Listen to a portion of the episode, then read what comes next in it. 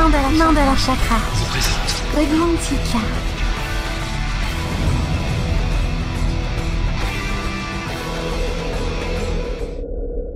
Le replay, ça s'est passé sur Witches Radio. Witches Radio. Bienvenue dans l'univers de Mandala.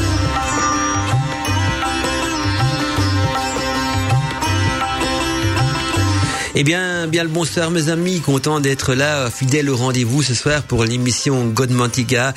C'est un petit peu la galère parce que voilà, les trains ont du retard, c'était la pagaille, mais en courant vite et en se dépêchant, ben me voici donc euh, rendez-vous au poste de Godmantica. Je suppose que dans toutes les régions du monde, hein, c'est souvent la pagaille dans les transports en commun, mais ici aujourd'hui les trains c'était grave, un retard, problème technique, euh, la totale. Hein, on peut pas s'imaginer, mais euh, super forme. Maintenant, on va pouvoir euh, se lancer dans la magie de Godmantica et j'espère que vous allez être euh, en super forme parce qu'on va euh, parler aujourd'hui donc sur le thème de Merlin dit l'enchanteur, le magicien Merlin qui a fait couler beaucoup d'encre. Certains euh, diront que que c'est un personnage légendaire, d'autres diront euh, que c'est pas du tout un personnage légendaire qui a vraiment existé. On a même des preuves. Vous allez voir qu'on a des preuves historiques. D'abord, il y a les écrits, les écrits qui mentionnent Merlin sur différents noms, mais on parle toujours bien sûr du même personnage.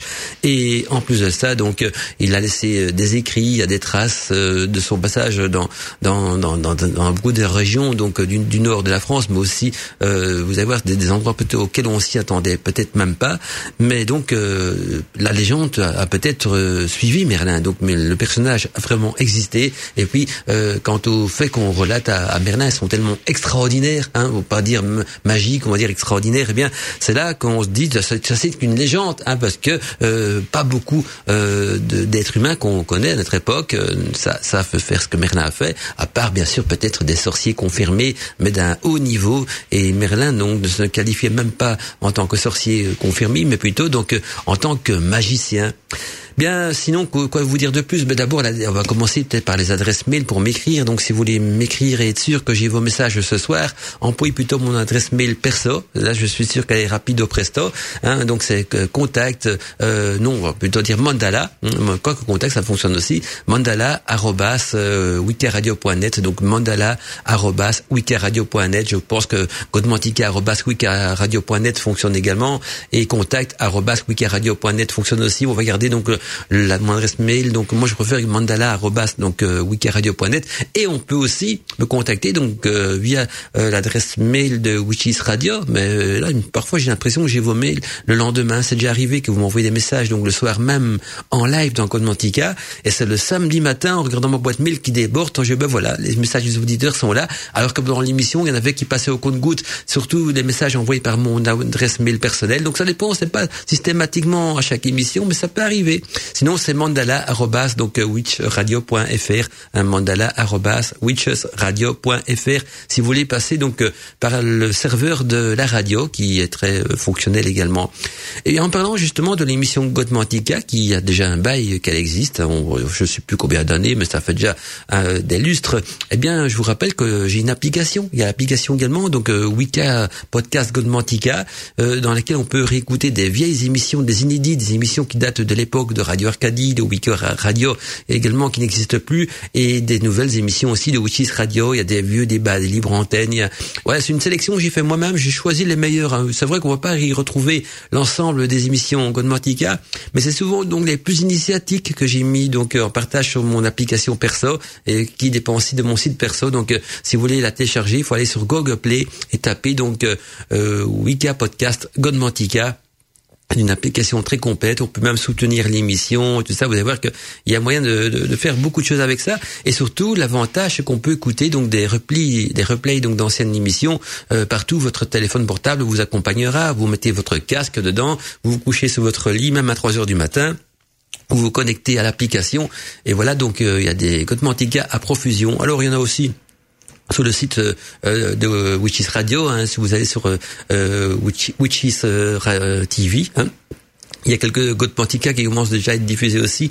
Et puis j'ai vu également donc que sur l'ancien l'ancien site YouTube, donc l'ancienne communauté YouTube donc de Radio Arcadie, ben, il y a encore quelques Godmantica aussi, qui sont quelques pièces de collection, on va dire des rares, des, des, émissions que je pensais même pas avoir traité ces sujets-là, tellement que c'est ancien, et pourtant, ils y sont. Et j'ai vu que, donc, euh, à ma grande surprise, que le, la, les, pratiquement tous les Godmantica ont plus de 2000 vues, c'est incroyable. Il y en a qui ont 3000, ça va jusqu'à 8000, mais le minimum c'est 2000 vues. Donc je me dis c'est quand même euh, pas mal pour euh, des, des, podcasts qui sont pas forcément dans leur intégralité. Il y a pas les musiques, il y a des choses qui ont été coupées, donc on en a fait des résumés. Mais voilà, donc j'ai vu sur Radio Arcadie quand même les podcasts Godmantica, ben ça continue à, à monter. Il y en a un, si je me trompe pas, qui a plus de 10 000 vues. Vous imaginez donc ça varie au minimum 2000 vues et maximum euh, 10 000 vues, ce qui est pas mal parce que euh, à l'époque d'Arcadie, on avait déjà beaucoup d'auditeurs. Hein, J'avais au moins des milliers d'auditeurs déjà pour l'émission Godmadica, mais j'en ai encore récolté donc euh, des milliers aussi euh, par des podcasts. Alors c'est pas pour tout pour flatter mon ego loin de là, mais c'est parce que je me rends compte que, que justement ce que je partage avec vous euh, a de l'importance pour vous, ça vous intéresse, ça vous passionne et c'est ce qui me motive à continuer donc Godmadica et à trouver des nouveaux thèmes, des nouveaux sujets. Donc chaque soir depuis des lustres. On a l'impression que ça a toujours existé sur Internet. Depuis la naissance d'Internet, Godmantica euh, est pratiquement là. Et c'est en voyant justement tout ce nombre euh, de vues que je me dis, ben, euh, Mandala, il faut que tu continues parce que voilà, ce que tu partages, c'est intéressant. Les, les, auditeurs sont contents de pouvoir en profiter et, et donc plus ce sont des connaissances. La connaissance euh, mérite parfois aussi donc d'être partagée. Maintenant, à vous d'en faire ce que vous voulez parce que ce sont des connaissances souvent ésotériques et occultes, ce qui veut dire aussi que à travers mes émissions, il y a des choses euh, euh, mises à découvert, mais il y a des choses aussi qui sont beaucoup plus cachées, hein, réservées peut-être aux initiés. Et donc euh, à vous de prendre le, ce qui est intéressant, on va dire le bon grain, hein, et jeter, livrer, une expression que j'utilise d'ailleurs souvent. En tout cas, ben voilà, et que vous dire de plus encore, mais que ah oui, très chose importante aussi, parce que comme je fais plein news Arcadie, ben, je fais les news de Godmantica avant de commencer donc le thème d'aujourd'hui, c'est que Demain soir, donc c'est une, nouvelle émission qui redémarre. En fait, c'est l'ancienne émission des Murmures du Chaudron d'Alina qui était diffusée donc euh, avant les jeudis soirs. Eh bien maintenant, ce sera le, les samedis soirs, euh, comme au bon vieux temps. Au bon vieux temps, c'était déjà le samedi soir hein, que les Murmures du Chaudron étaient diffusés. Et personnellement, je préfère aussi le samedi soir parce que c'est beaucoup plus propice pour écouter ça le soir euh, dans son lit. C'est en théorie, j'ai bien en théorie, c'est de, de, de 22 h à minuit, hein, aux 12 coups de minuit. Mais connaissant Alina, ce sera seulement de 22 h au jusqu'aux petites heures mm, du matin, on va dire une petite heure du matin, donc euh, en général trois heures, parce que les anciennes émissions des murmures du chaudron duraient souvent euh, plus de, deux heures, qu'on approchait comme les trois heures, et donc on retrouve comme au bon vieux temps, donc euh, les émissions du murmure du chaudron le samedi soir de, 22 heures à minuit officiellement, et plus bien sûr, hein, il y a beaucoup de choses à partager, et ça sera la toute première donc ce, samedi soir, donc première émission des murmures du chaudron, donc présentée par Alina dans sa tranche horaire du samedi soir au lieu du jeudi euh, en soirée, en début de soirée. Et je comprends pourquoi, parce que c'est vrai que le jeudi en début de soirée, beaucoup d'auditeurs de, étaient en train de manger à cette, heure-là, ou revenaient même du travail. Hein, si vous habitez loin et que vous devez rentrer en train chez vous du travail, c'est souvent déjà dans cette période-là, tandis que le samedi soir, pas d'excuses pour les goûter, tout le monde est à la maison. Et, donc, euh, si vous avez rien de prévu pour votre soirée, eh bien, plongez-vous donc dans l'ambiance des murmures du chaudron. Je vois que la boîte mail commence déjà à se remplir. J'ai un petit coup d'œil, mais j'ai mon petit pop-up qui me dit qu'il y a des messages qui arrivent dessus. Et donc, euh, l'occasion de, de, rentrer en, en, en, dans le live en regardant un petit peu euh, ce que les auditeurs. Ah ben voilà, c'est une auditrice fidèle à, l'émission. C'est notre ami Doudjaker qui me dit la légende de Merlin l'enchanteur a percé et marqué mon enfance, nous dit-elle. Je souhaite une bonne écoute à tous. Bisous magiques, euh, Doudjaker. Merci à toi, Doudjaker. Plaisir de te retrouver, de, de savoir au rendez-vous donc euh, du, du vendredi soir. Alors, je, je, je vois qu'il y, y, a deux messages qui, qui viennent de, de. Si ça se peut, c'est c'est le même. Ah non, c'est pas c'est pas le même. J'ai une boîte, ah si, c'est le même. J'ai une boîte mail bien bien étrange, donc euh, voilà. Je, parfois, ça peut arriver qu'elle me fait quelques tours magiques aussi. Alors, pour rentrer petit à petit, quant à nous, donc dans la légende de Merlin, bien, je vais vous parler ce soir donc de, l'histoire du sorcier le plus connu et aussi le plus populaire donc dans l'univers de la magie, parce qu'il est connu donc sur les noms de Midrim hein, ou, ou, Myrdine également en gallois, euh, également Mirzine ou Marzine en breton. Et désolé pour nos amis bretons, je, prononce mal mais euh, hein, euh, un Belge qui parle breton, c'est très rare, hein, croyez-moi. Et donc, euh, en, et également donc en cornique, Merlin généralement donc représenté comme une sorte de mage, une un mage bénéfique, commandant donc aux éléments et aux animaux et à toute la nature. Donc On dirait même c'est un, un mage qui est bénéfique et en osmose avec euh, le petit peuple de la nature. Et donc Merlin est particulièrement donc euh, rattaché à la mythologie britannique. Hein. Il couvrait donc la Bretagne continentale actuelle, c'est-à-dire la Grande-Bretagne, sauf l'Écosse bien sûr, sans oublier la, forêt de Brocéliande également. Et de nos jours donc son nom est fréquemment associé à cette fonction d'enchanteur, hein, cette fonction d'enchanteur qui veut dire tout simplement donc de magicien. Et donc si on regarde un petit peu de plus près la légende de Merlin, le nom même de Merlin n'a pas d'origine clairement définie. Certains le situent donc à l'époque des druides celtiques. Ce que l'on sait en tout cas, c'est que les noms de Myrdim euh, ou Myrdim, peu importe comment on veut le prononcer, parce qu'il y a plusieurs appellations, et puis également ensuite Merlinus, encore un autre nom de Merlin, ou encore Merilinus, hein, donc Merilinus. Encore, on a encore plus donc dans des noms bizarrement différents. Eh bien, tous ces noms-là furent utilisés donc euh, pour décrire un seul et même personnage. Donc le nom de Merlin sera bien sûr adopté plus tard, sans doute aux environs du XIIe siècle, pour dire voilà, on va garder ce nom-là pour définir ce personnage aux multiples noms. Et puis euh, la légende de Merlin est très complexe. Hein, son nom est souvent donc associé à des qualificatifs euh, tels que euh, enchanteur, magicien, homme des bois. Et donc la plupart des ouvrages qui parlent de Merlin évoquent aussi donc le roi Arthur. Bah oui, c'est de l'époque de l'épopée du, roi Arthur, le, la, la, vie de Merlin donc euh, le roi Arthur et les chevaliers aussi de la table ronde. Il hein, faut pas oublier également donc euh, les fameux chevaliers de la table ronde. Et donc ces textes qui datent euh, du XIIe siècle et même du XVIe siècle, dans lesquels est relatée donc l'histoire d'Arthur, chevalier de la table ronde, et aussi donc de Merlin, bien ces écrits mettent en scène donc Merlin qui remonte à, parfois même à bien plus longtemps que les dates qu'on vous cite souvent. Donc dans les biographies plus traditionnelles, il apparaît en effet donc qu'un certain Merlinus en Boirisus hein, serait donc de descendance royale et férique. L'influence chrétienne aussi, au Moyen Âge, donc euh, aurait transformé les écrits authentiques de départ en, en sorte de légende. Donc vous voyez que au départ, Merlin fait partie de l'histoire, donc on n'est pas du tout là dans une légende ou quoi que ce soit, mais petit à petit, euh, certains des écrits étaient tellement fantastiques qu'ils ont été transformés en légende parce qu'on s'est dit ça c'est qu'une légende hein, aucun personnage euh, vivant tel qu'on le connaît est capable de faire ce que Merlin est censé faire. Et donc euh, par exemple aussi euh, quand on regarde les origines de Merlin hein, il faut savoir que la mère de Merlin ayant enfanté donc d'une sorte je, vais le mettre entre guillemets parce que c'est comme ça que ça a été mentionné dans les écrits plus religieux donc elle a enfanté une sorte d'antéchrist au grand pouvoir et de plus donc certaines femmes devenant donc des sorcières s'en prenant donc euh, aux hommes par l'utilisation de la magie d'amour de, Merlin, parce que Merlin avait pratiqué beaucoup d'écrits, beaucoup d'enseignements concernant la magie d'amour. Eh tout ça donnait une connotation pas très nette pour les, la chrétienté qui commençait donc à petit à petit à s'imposer donc dans toute l'Europe. Bref, donc sa description euh, varie au fil des époques jusqu'à ce qu'il devienne donc le Merlin, le Merlin que l'on connaît à travers donc les contes et surtout aussi à travers les dessins animés. Je pense justement euh, à Merlin l'enchanteur de Walt Disney donc, enchanteur, prophète, homme des bois, maître des animaux, sage, un magicien, donc pur et proche de la nature, et aussi euh, assez proche euh, du dieu Pan, hein, de la mythologie grecque, qui représente donc l'incarnation même de la nature. Sur le plan symbolique, Merlin représente aussi la, bonté et le rêve, la nature et sa puissance originelle. C'est sans doute pour cela qu'il est qu'il nous captive tant, hein, car il est la représentation, donc en quelque sorte, d'un archétype éternel.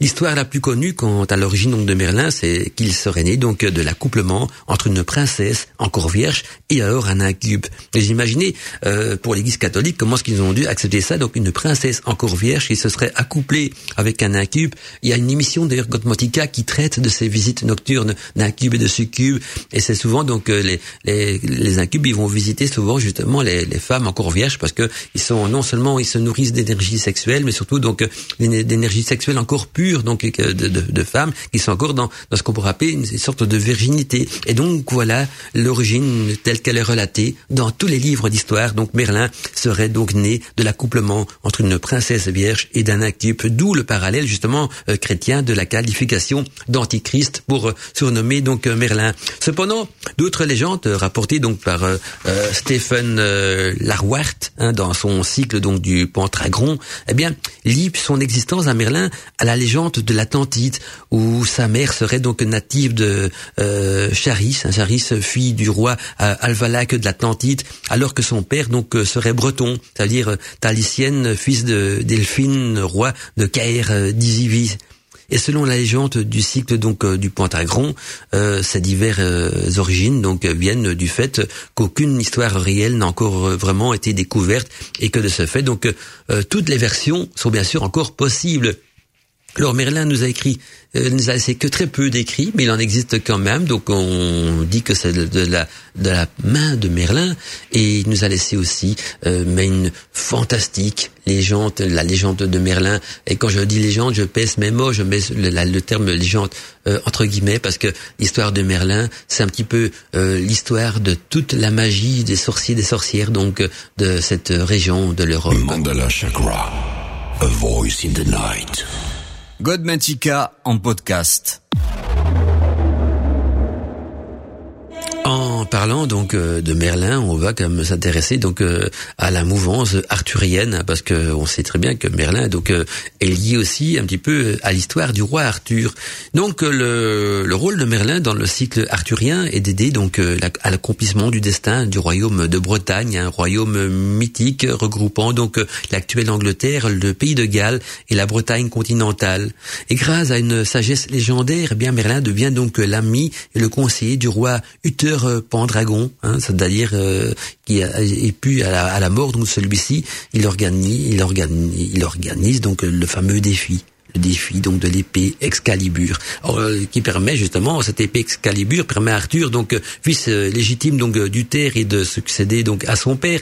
Alors pour rappeler un petit peu ce que c'est le défi de de de, de, de, ce, de, ce, fameux Excalibur donc ce, ce, ce glaive ce, ce, ce, glaive qui est enfoncé certains diront dans la pierre d'autres dans une enclume il y a deux légendes. Une légende qui va dire que l'Excalibur était enfoncé donc dans en coulé ou soudé je sais pas comme quel terme utiliser exactement dans une enclume, d'autres vont dire qu'il était enfoncé dans, dans la pierre, et seul donc le roi légitime, la descendance légitime arriverait, euh, selon la géante, à tirer cette excalibur de la pierre. Ça veut dire que beaucoup de personnes ont, essayé, hein, chaque fois que quelqu'un passait par là, sûrement j'imagine un petit peu la scène, il tirait dessus pour voir s'il pouvait pas le, sortir, mais pas moyen de, de le sortir, et donc euh, c'est comme ça un petit peu que la légende est née, donc cette fameuse épée qui permet euh, à Arthur, donc fils illégitime du terre euh, de succéder donc à son père. Et puis, il incite aussi Arthur à instituer donc euh, ce qu'on appelle la table ronde. Donc c'est lui également donc le créateur de la table ronde afin que les chevaliers qui, qui la constituent donc puissent se lancer dans des missions assez mythiques hein, comme notamment la fameuse quête du Graal. Ce serait encore euh, peut-être un bon thème pour une prochaine émission donc la quête du Graal.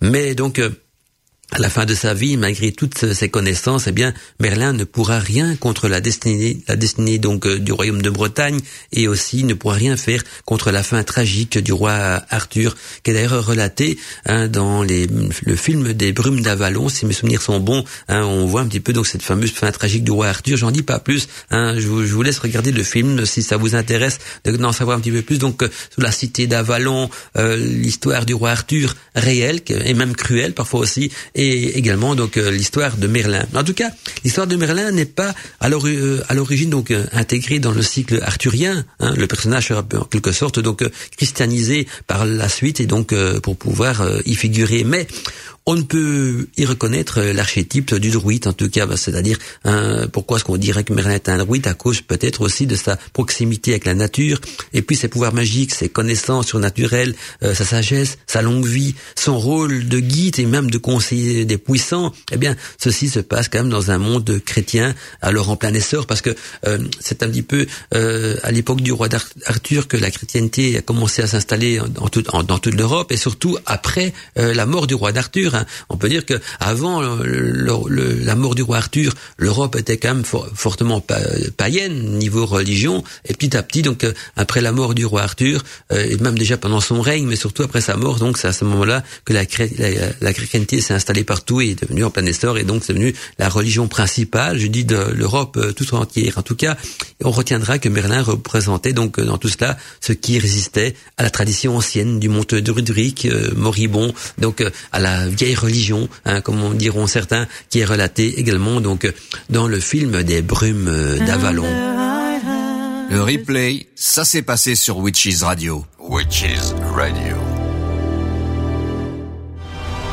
Eh bien, nous, on est en plein écopée de Merlin. C'était donc euh, déjà tiré du film, euh, justement, de l'histoire de Merlin. La musique que vous ai passée, ah, c'est comme d'habitude dans Code Mantica. Je vous fais une programmation musicale adaptée donc au thème de l'émission. Et ce soir, on va écouter beaucoup de musique donc en, rapport avec euh, l'histoire de Merlin et aussi donc la magie de la nature. J'ai eu un petit message de Steph de Nat qui nous donne une bonne nouvelle en plus. Donc, je n'étais pas au courant. il nous dit coucou Mandala. Alina m'a demandé donc de co-présenter avec elle donc l'émission des murmures du chaudron. Euh, peut-être l'as-tu oublié? Non, je n'étais pas du tout au courant. Bah, en général, euh, je ne sais pas grand-chose sur ce qui se passe en dehors de mes émissions à moi. Euh, Mantica, je connais parce que c'est moi qui les prépare, mais donc je ne sais pas trop ce qui se passe dans les autres euh, émissions. donc désolé, Steph, de ne pas avoir annoncé. Ça fait plaisir donc de voir que tu vas co-présenter donc les murmures du chaudron à nouveau avec Alina, comme au beau vieux temps. Et donc voilà, bonne nouvelle, les auditeurs. On va retrouver également donc dans l'émission des murmures du chaudron Steph de Nat, peut-être aussi Antinos, parce qu'au départ donc c'était à trois, il y avait Antinov, Step de Nat et Alina de Brocéliande. Euh, déjà que Step de Nat euh, réintègre donc l'équipe des Murmures du Chaudron, c'est une bonne nouvelle. Euh, je l'apprends en direct, donc ça fait plaisir Step de me l'annoncer.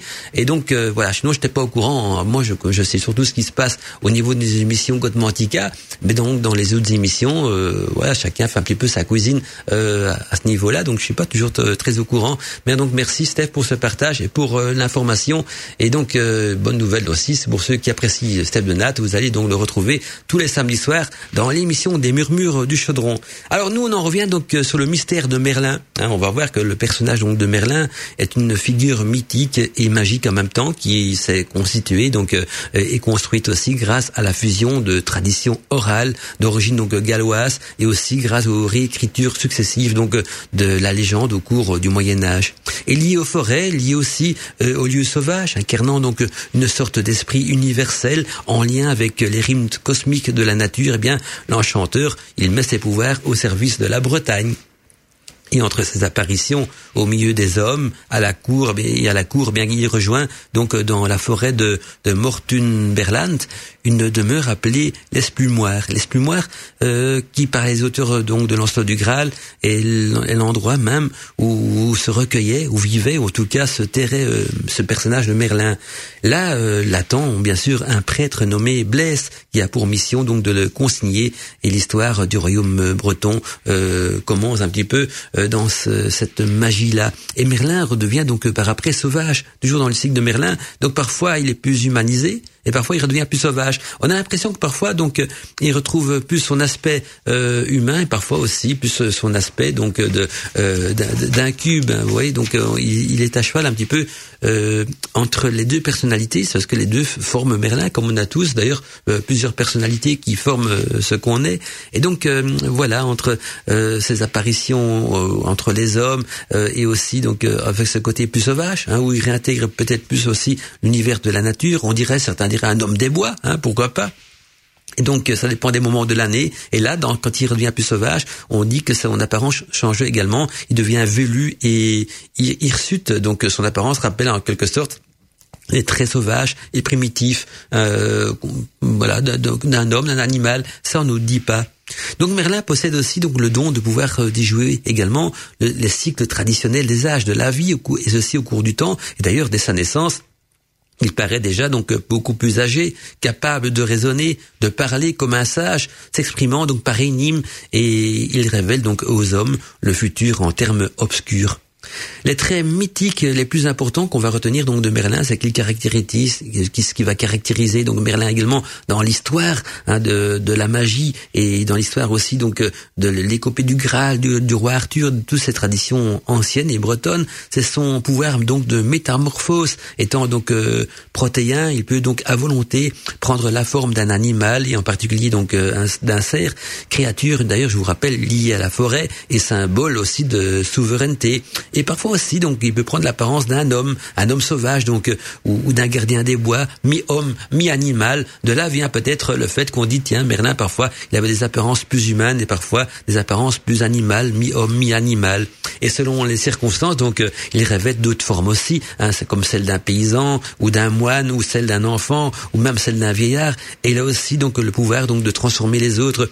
Euh, ainsi donc grâce à lui, le roi Uther prend donc l'apparence de son vassal, duc de Trindagel, et peut donc euh, ainsi confondre et séduire sa femme euh, Xgerme, omniscient. Donc, et puis là, dans ce cas-là, Merlin donc en tant qu'omniscient domine la condition humaine et se met donc au service des hommes. Et là, on en parlera peut-être aussi en fin d'émission donc de cette partie-là de l'histoire de Merlin, qui est une histoire euh, assez mystérieuse aussi, donc euh, et, surtout de son rôle dans l'épopée d'Arthur. Mais euh, j'ai surtout également, ce que je sais, vous êtes nombreux à me dire Mandala, tu auras pas des livres intéressants donc sur la vie de Merlin à partager ou des livres qui traitent de sa magie. Eh bien, j'ai fait ma petite enquête et j'ai retrouvé donc quelques bons livres aussi que je vais essayer de partager hein, si le temps le, le permet. Donc en fin euh, d'émission. En attendant, je vais vous faire découvrir euh, aussi donc dans Godmantica la composition musicale, la programmation musicale. Je préfère euh, tout cela donc qui que j'ai choisi pour vous donc euh, ce soir donc dans cette magie, dans cette nuit magique consacrée donc à Merlin. Mandala Chakra, une voix à la radio.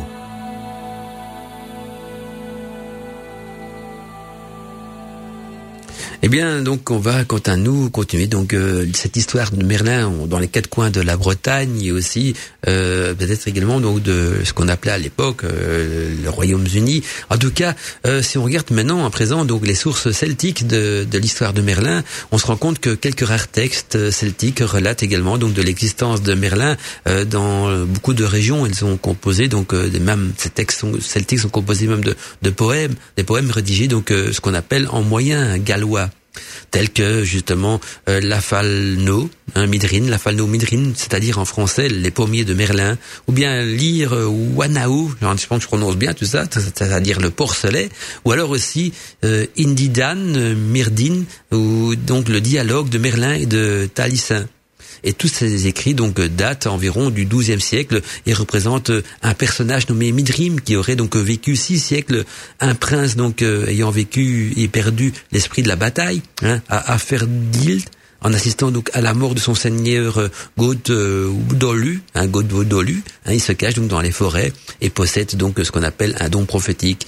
Il, met donc au service de ceux euh, qui le rencontrent. Et là, on débute donc l'histoire de Merlin. En tout cas, la légende de Merlin et les auteurs bretons en particulier, donc euh, euh de Montmout euh, dans la Vita Merlini, rédigée donc en vers latin vers 1148, représente justement cette tradition celtique et construisent donc un personnage de divin appelé donc à une grande célébrité.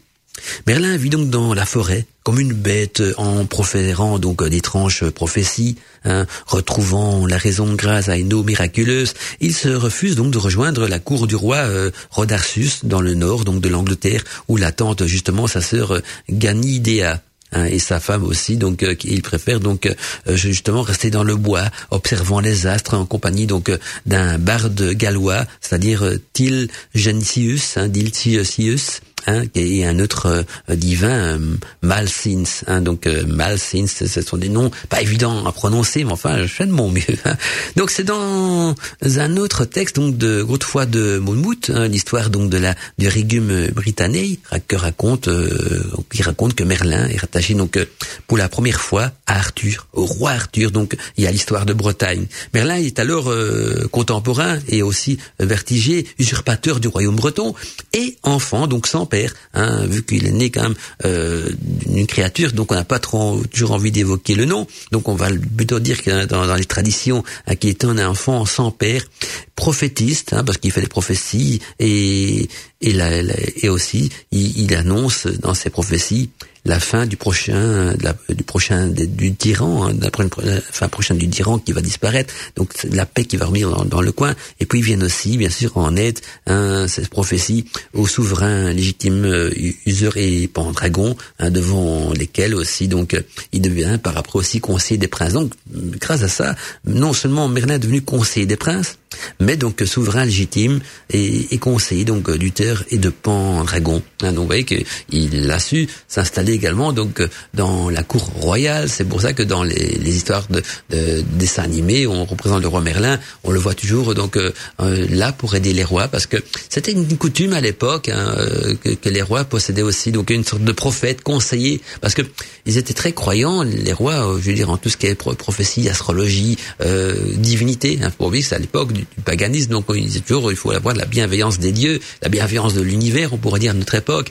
Et donc c'était important d'avoir à ses côtés un prophète qui était aussi un conseiller. Et, croyez-moi, ça ne se passe pas qu'à cette époque-là.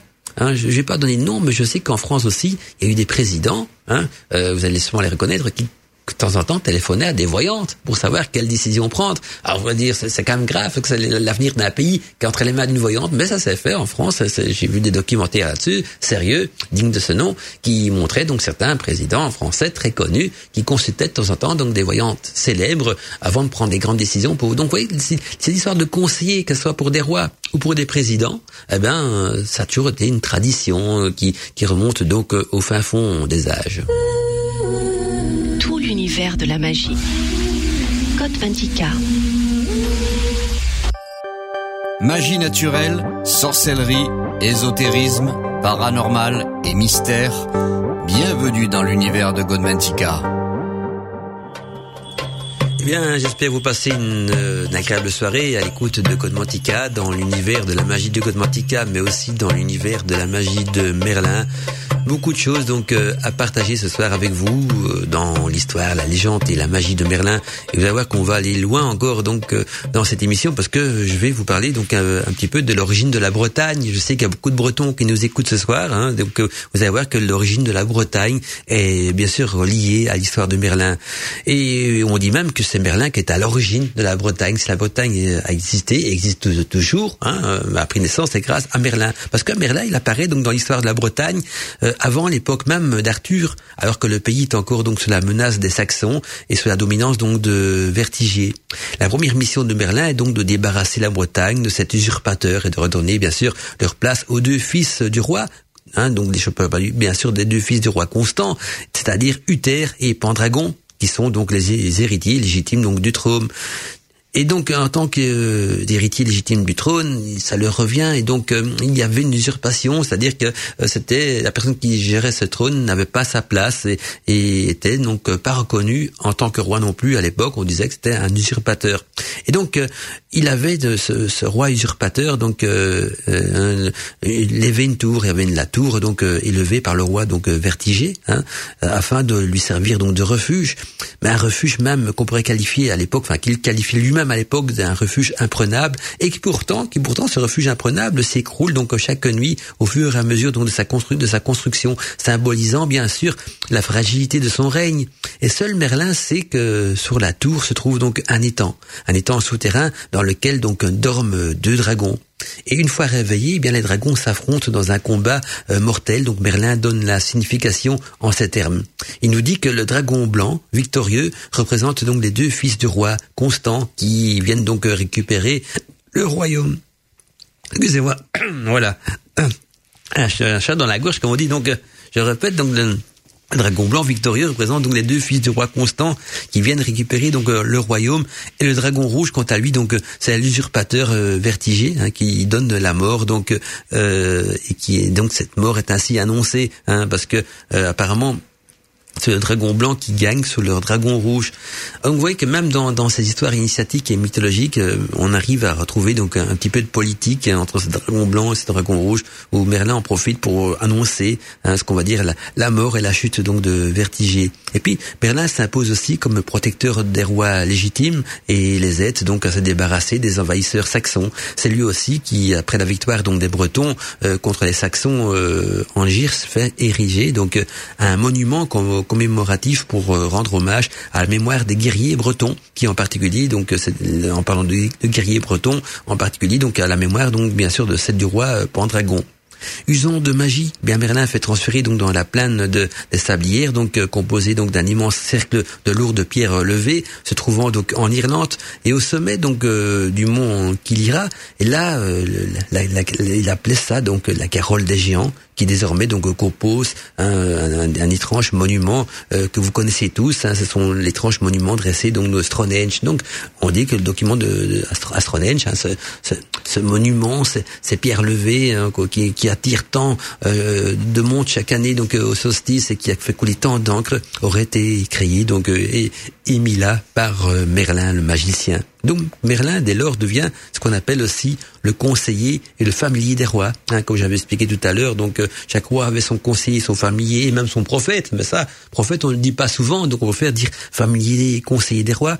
Eh bien, mettant ses pouvoirs donc magiques à leur service et en particulier donc euh, au service du, du, du terpent dragon. Donc euh, ce, ce roi-là a pu bénéficier pendant toute sa carrière de roi, on va dire toute sa vie de roi, donc de l'aide de Merlin. Vous voyez que c'est Hein. L'histoire de Merlin, elle est mélangée par de la magie, par des histoires fantastiques, par des histoires de la nature et par de la politique royale, hein, parce que à l'époque, ben euh, à l'époque des rois de France, eh et des rois d'Angleterre, euh, c'était eux qui gouvernaient. Il n'y avait pas d'élection hein, pour pour devenir euh, à la tête d'un pays. Il fallait être de, descendance royale, mais parfois aussi donc il y a des, des rois qui tombaient. Hein, euh, des rois euh, usurpateurs aussi, il y en a eu beaucoup. Et donc l'histoire de Merlin est liée à tout, cette histoire-là, donc à cette histoire du roi Arthur, hein, qui, qui, fait passer donc partie d'un passé, de nos racines, euh, que certains diront légendaires, d'autres diront réels, quoique la présence d'Arthur a existé, mais évidemment, de nouveau, tous les faits qu'on lui rapporte,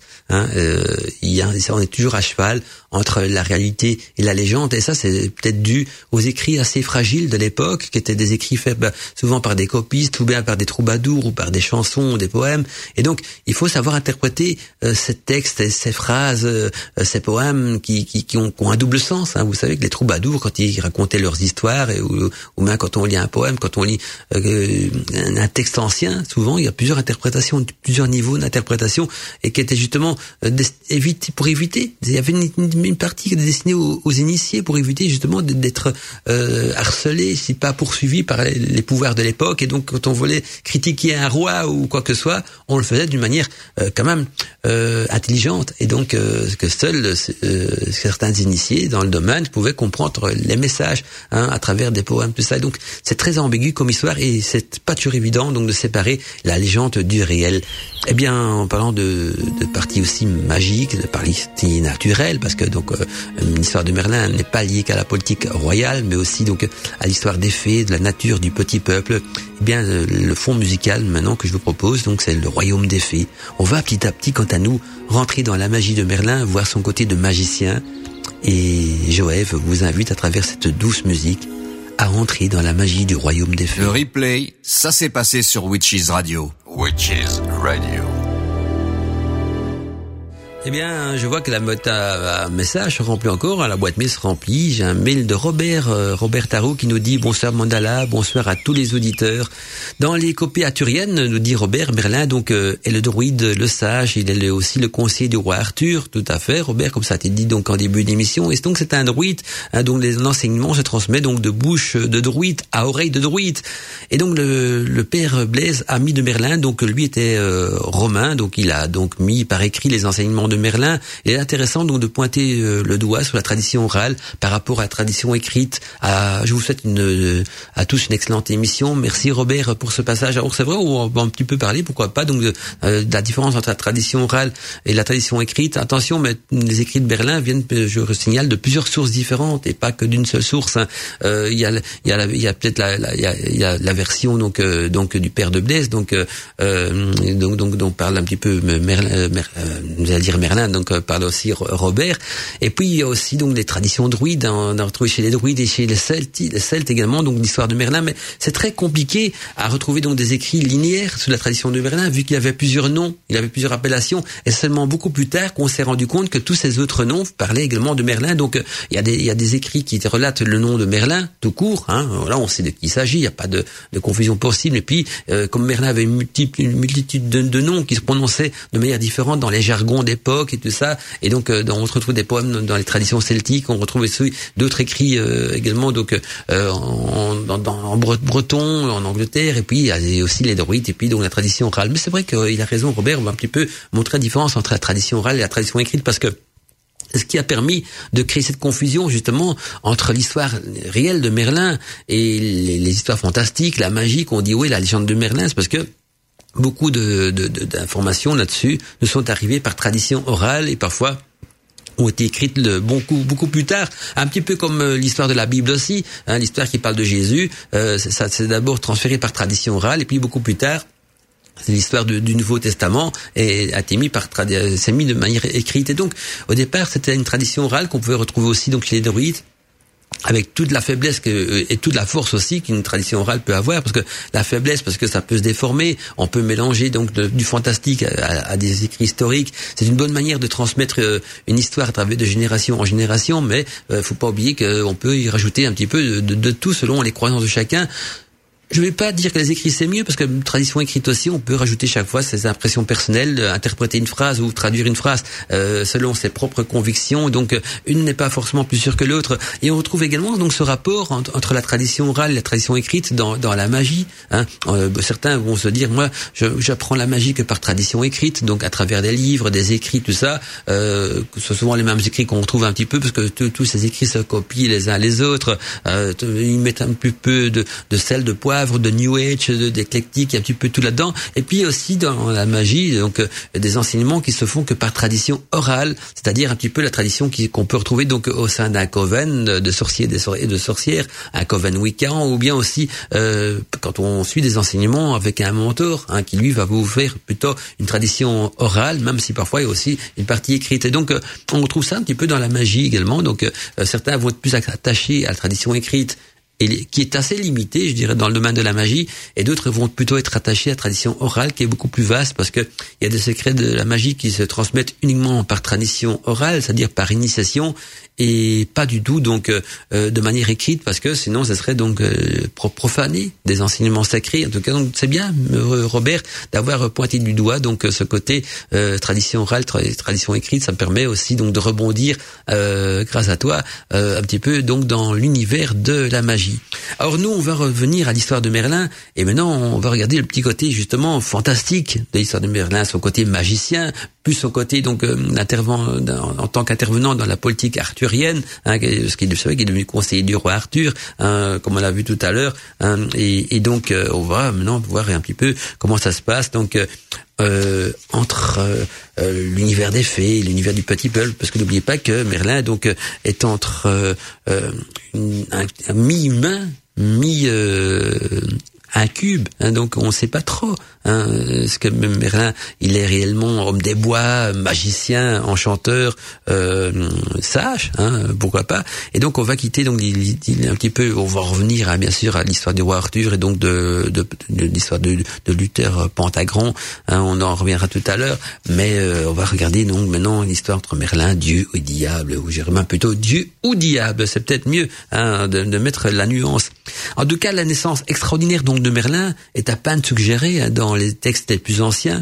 elle est mise en scène donc par Robert de Boron hein, dans son roman, donc le roman de Merlin, qui au début qui écrit aux alentours du début du XIIIe siècle. Et donc d'après ce roman de Merlin, hein, il serait né donc d'une mère vierge et chaste, donc d'une princesse, mais abusée donc par un démon mâle, donc un incube capable donc de s'unir aux mortels. Alors, cette histoire d'accouplement de, canin cube, il y en a encore à notre époque. regardez sur Internet le nombre de, femmes qui se plaignent donc d'avoir des visites nocturnes donc d'un cube. Et, je vous conseille à ce niveau-là de réécouter donc une de mes anciennes émissions Godmantica où je traite justement des succubes et des incubes. Ah, c'est une petite parenthèse, mais c'est important parce que on va en revenir plus tard. Vous allez voir pourquoi. Donc euh, ni d'une mère vierge, chaste, princesse même. Euh, on, évite souvent de, citer son nom pour pas euh, la salir dans l'histoire, mais donc elle descend quand même d'une princesse et qui a été abusée. On peut appeler abusée, que je sais pas. Est-ce qu'on peut dire abusée ou s'il y a une partie de consentement euh, à ce niveau-là? Par un démon mâle, donc un incube qui est capable de s'unir aux mortels et même apparemment donc de, de, créer une descendance parce que Merlin donc est, issu hein, du combat qui oppose donc le ciel, hein, on va dire à travers l'humain et l'enfer à travers le, démon, donc l'incube.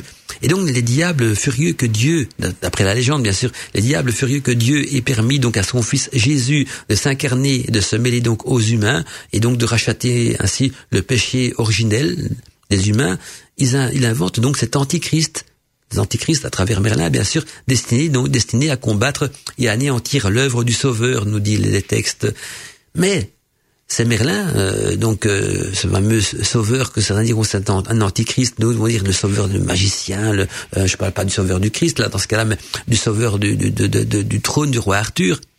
Mais la mère de Merlin donc est une sainte jeune fille princesse qui a été donc trompée, on disait, on dirait pour, pour prendre un, un, mot plus typique de, l'époque, engignée par un, un et ne peut être donc accusé d'avoir péché parce que euh, disait qu'elle s'est fait abuser. Quoique j'ai toujours des doutes là-dedans parce que je sais qu'il y a beaucoup de, rituels qui circulent sur Internet pour invoquer donc euh, des incubes. Donc je suppose qu'on les invoque, c'est qu'on les appelle. Hein, on bien d'accord. Enfin voilà, on on, on va pas se, faire l'avocat du diable. On ne sait pas trop ce qui s'est passé à cette époque-là. En tout cas, il faut savoir que Merlin donc n'était pas du tout ce qu'on pourrait qualifier d'antichrist comme on a voulu faire croire à l'époque parce que au cours de cette lutte entre les forces du mal et du bien qui étaient en lui. Il y avait les deux. N'oubliez pas, parfois homme sauvage, euh, homme animal, parfois être humain, sage et prophète.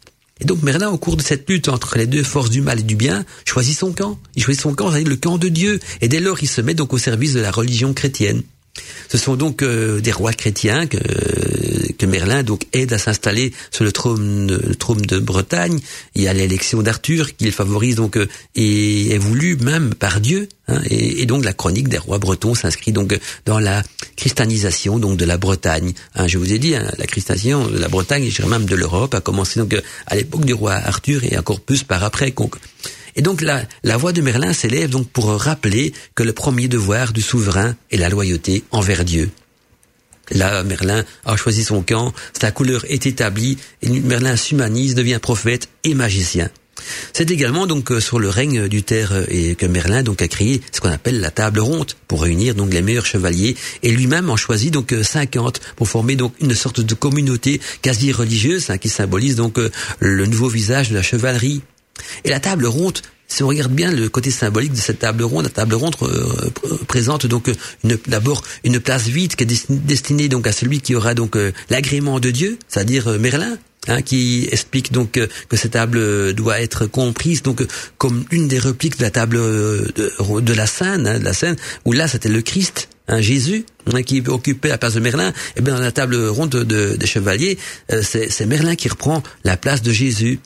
Donc il faut voir vraiment ça comme une réplique de la table de la Seine hein, euh, et, donc de la table du, du, Graal également établie par euh, Joseph euh, d'Arimathite sur l'ordre donc de Jésus pour séparer donc les bons des méchants. Tout est donc mis en place grâce à Merlin pour que le règne d'Arthur soit donc profondément chrétien et que la quête du Graal puisse enfin avoir, lieu. Et donc à travers la quête du Graal, on peut également donc voir la quête euh, du Christ, la, quête du Sauveur, la quête du sang du sang royal. Euh, c'est on, on est dans une autre histoire. On aura l'occasion d'en reparler aussi.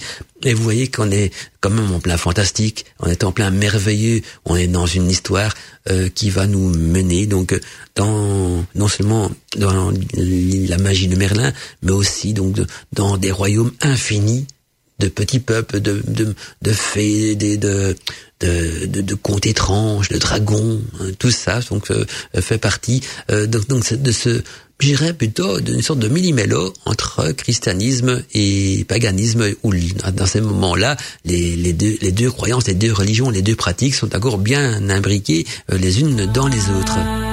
Mandala Chakra, une voix à la radio.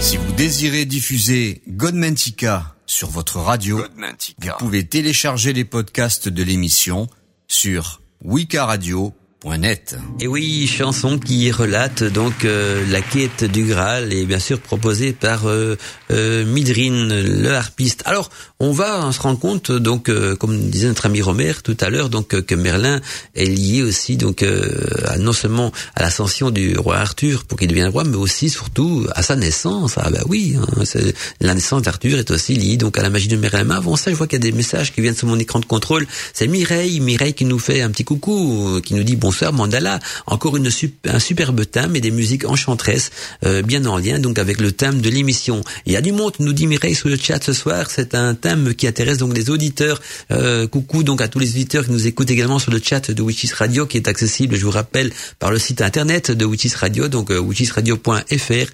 Et donc elle nous dit Mireille que Merlin est un personnage que j'aime bien et j'ai déjà fait donc plusieurs fois des recherches sur Merlin, nous dit-elle. Et grâce à toi, je vais donc compléter mes connaissances. Trop bien que tu vas nous donner donc euh, des titres de livres sur Merlin en fin d'émission. Mais c'est bien de me le rappeler, Mireille, que j'avais un petit peu oublié. Mais c'est vrai que j'ai des livres partagés avec vous. Donc en fin d'émission, belle soirée à toi euh, et aux auditeurs, ainsi qu'aux belle soirée à toi ainsi qu'aux auditeurs qui sont sur le chat et avec toute mon amitié. Mireille, merci à toi Mireille également pour ton gentil petit message. Et n'hésitez pas, auditeur, auditrice, vous avez envie de faire un petit coucou euh, sur la boîte mail de, de l'émission, donc vous contacter mandala@witchradio.fr ou mandala@wikaradio.net. Voilà, je, comme ça je me souviens les deux adresses mail. Donc on revient donc euh, quant à nous à Merlin donc euh, qui a mis son grain de sel, on va dire qui a aidé à la naissance du roi Arthur. La naissance du roi Arthur se passe donc dans des circonstances euh, exceptionnelles et romanesques. Hein. Effectivement, donc le roi Uther Pendragon, sous les conseils de Merlin,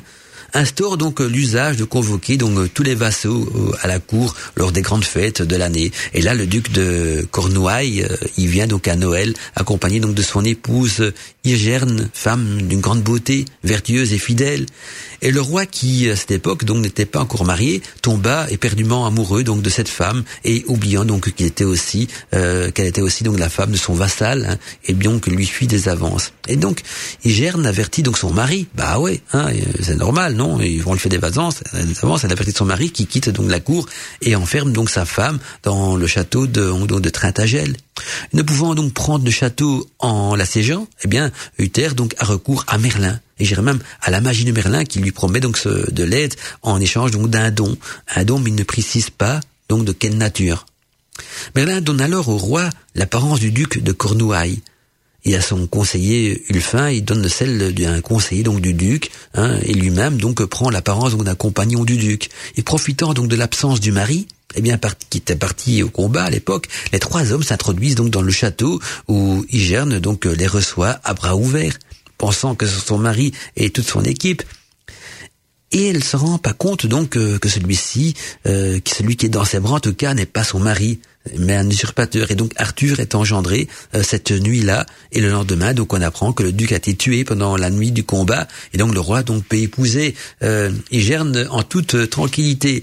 Et donc Merlin cependant donc réclame son dû. Ah bah oui, il a aidé donc à, la procréation du roi d'Arthur en transformant donc euh, son, son, amoureux hein, avec le, même visage que, celle du, de son mari d'époque. Eh bien, il demande réclame son dû, et donc l'enfant qui était engendré donc dans les circonstances euh, que je viens de vous expliquer, et, donc euh, en est la mère, eh bien Merlin, sous l'apparence d'un vieillard vénérable, prend l'enfant et le confie donc à Octor en lui demandant donc de le faire baptiser, de l'appeler Arthur et de l'élever. C'est ainsi donc que le prophète et le magicien qui est euh, qui est responsable donc de la conception et de la naissance d'Arthur par sa magie et qui en plus donc organise le destin du futur roi de Bretagne. Hein, qui va marquer donc l'histoire de Bretagne et aussi euh, la légende euh, du Graal. Magie naturelle, sorcellerie, ésotérisme, paranormal et mystère. Bienvenue dans l'univers de Godmantica. Midrim, euh, donc nous deux avec la mer et on va quant à nous donc euh, poursuivre l'histoire de Merlin et surtout donc euh, peut-être aussi de la vie sentimentale de Merlin parce qu'on va parler à présent donc de Merlin et de Viviane. Et donc un jour en se promenant donc vers la fontaine de Barenton dans la forêt de Brocéliande, Merlin rencontra Viviane, une gracieuse jeune fille qui mirait donc dans l'eau d'un lac et l'enchanteur avait pris donc ce jour-là l'apparence d'un séduisant d'un oiseau hein, et non celle d'un vieil homme. Et en plus, donc, afin de lui plaire, Merlin lui fit voir quelques enchantements, tels que, d'abord, ben, il fait apparaître donc un magnifique château où se déroulait donc une fête merveilleuse, et puis il rendit le paysage de nouveau à son aspect euh, premier. Et à dater de ces jours, donc l'enchanteur euh, s'absenta souvent de la cour du roi. Euh, donc je parle bien sûr de la cour du roi Arthur. Il allait donc en secret retrouver donc la jolie Viviane, la dame du lac. Et lors de ces rencontres, Merlin, euh, de plus en plus séduit, donc accepta de lui enseigner quelques-uns de ses tours, donc deux ou trois tours, nous dit la légende. Hein, et, puis, il lui enseignait donc ses tours de magie les plus poétiques. Et donc la jeune fille apprit ainsi à danser sur l'eau sans se mouiller, à faire jaillir une rivière à sa volonté. Et Merlin était follement, donc follement amoureux de Viviane. Et la jeune fille voulait aussi le garder quant à elle, donc toujours euh, à ses côtés. Et donc Merlin lui confia ses derniers secrets pour retenir donc un homme à jamais. Euh, et à ce jour, donc euh, la fille Viviane décida donc de l'essayer. Ça a peut-être été sa plus grande erreur à Merlin. Donc euh, je rappelle que donc son grande erreur, c'est de lui confier donc dans tous ses secrets de magie, le dernier des secrets qui permet de retenir un homme à jamais. Et donc un jour, cette fille Viviane décida de l'essayer ce secret de magie. Elle entre, entreprit donc de tracer par neuf fois des cercles magiques autour de l'enchanteur endormi et puis de l'enfermer donc pour l'éternité dans une tour. Merlin ne sortit jamais de cette prison. Et au grand regret de Viviane, qui ne croyait pas que la chose pût être faite, eh bien son cœur se brisa. Certains diront, oui, Merlin est enfermé dans une tour de pierre dans la forêt de Brocéliande, d'autres au fond du lac, dans un palais de, glace et de cristal. Peu importe, il est dans une prison, il n'en sortira jamais. Et donc dans la forêt de Pimpon, qui est donc la forêt de Brocéliande à notre époque, il existe une stèle sur laquelle il est écrit Ici a été enfermé Merlin l'Enchanteur par la fée Viviane. La forêt de Pimpon est une forêt donc française hein, pour nos amis québécois et nos amis européens qui nous écoutent. Donc la forêt de Pimpon, c'est une forêt française située dans le département, le département de l'île et Vilaine en Bretagne, à environ 30 km du sud-ouest de Rennes. Et dans la commune de, de Gaël, située donc à mi-chemin entre Saint-Malo et Vannes, eh bien, euh, à l'orée donc de la forêt de Brocéliande se trouve un monument, vestige donc d'une allée euh, couverte euh, méolithique qui a été détruite donc en 1994 et il n'en reste donc plus que trois supports verticaux au-dessus duquel donc se dresse un vieux ou.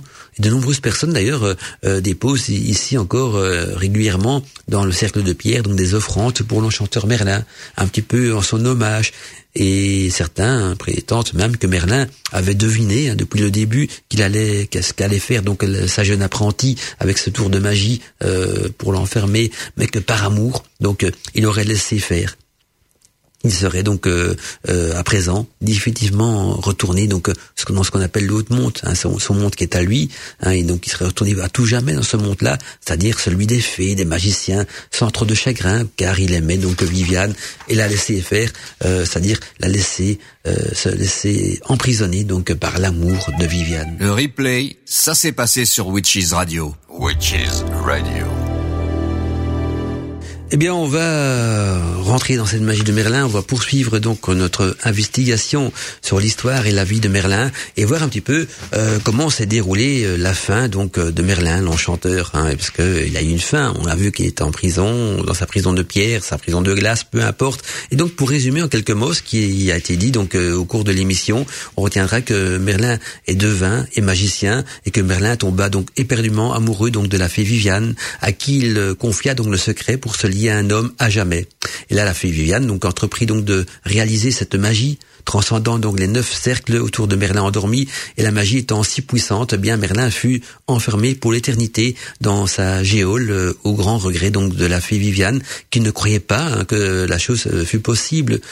Et on dit aussi que même maintenant, donc, il est encore enfermé ainsi que dans la forêt euh, de Brocéliande, sur une stèle est écrit donc ici a été enfermé Merlin l'enchanteur par la fée Viviane.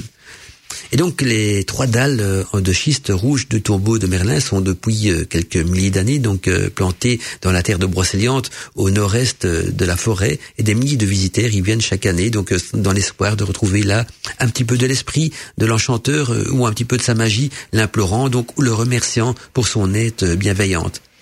Et Merlin, donc, il est toujours, paraît-il, en Brocéliande, même si les légendes arthuriennes sont multiples. Eh bien, la tradition armoricaine situe donc même le tombeau de Merlin en forêt de Moracéliante. Donc vous voyez que pas de doute possible, Merlin euh, a terminé donc son existence et est toujours présent donc euh, enfin a terminé son existence sur terre et est toujours présente donc dans cette fameuse forêt de Brocéliande.